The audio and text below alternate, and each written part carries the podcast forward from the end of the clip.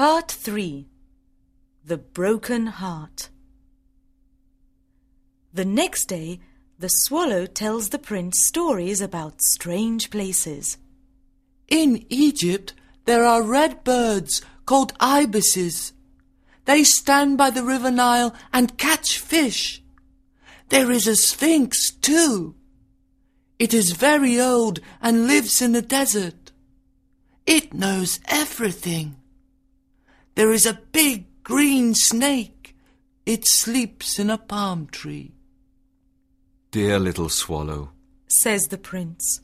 you tell me about marvelous things, but misery is the biggest mystery. Fly over the city and tell me what you see. So the little swallow flies over the city. He sees rich people in beautiful houses. He sees poor people in dark streets. He sees hungry children with white faces. They are very cold. He flies back to the prince and tells him everything. I am covered with gold. Says the prince. You must take it off. Then we can give the gold to the poor. The swallow takes off the gold, leaf by leaf. He takes it to the poor. Now the prince looks dull and grey. The children's faces are happy. They laugh and play in the streets. We've got bread now, They say. It is winter and it is very cold. There are some little boys skating on the ice. They are wearing red caps. The poor little swallow is very cold. He does not want to leave the prince. He loves him very much. Goodbye, dear prince.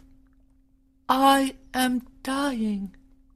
says the poor little swallow. He kisses the happy prince and dies near his feet. At that moment, there is a strange noise inside the statue. The prince's metal heart is breaking. It is certainly very cold. The next morning, the mayor of the city looks at the statue. Dear me, the prince looks very ugly. Yes, Yes, he he looks, looks very, very bad. bad. Say the mayor's friends. They always agree with the mayor. There is a dead bird near his feet. Birds must not die here. So they pull down the statue of the happy prince. They melt the statue in a furnace.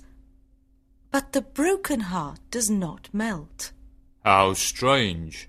says a worker. The broken heart does not melt in the furnace. We must throw it away.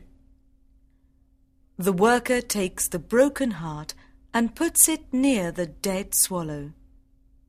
Bring me the two most precious things in the city. says God to his angel. The angel brings him the broken heart and the dead bird, Very well. Says God. In my garden of paradise, this little bird can sing, and the happy prince can live forever.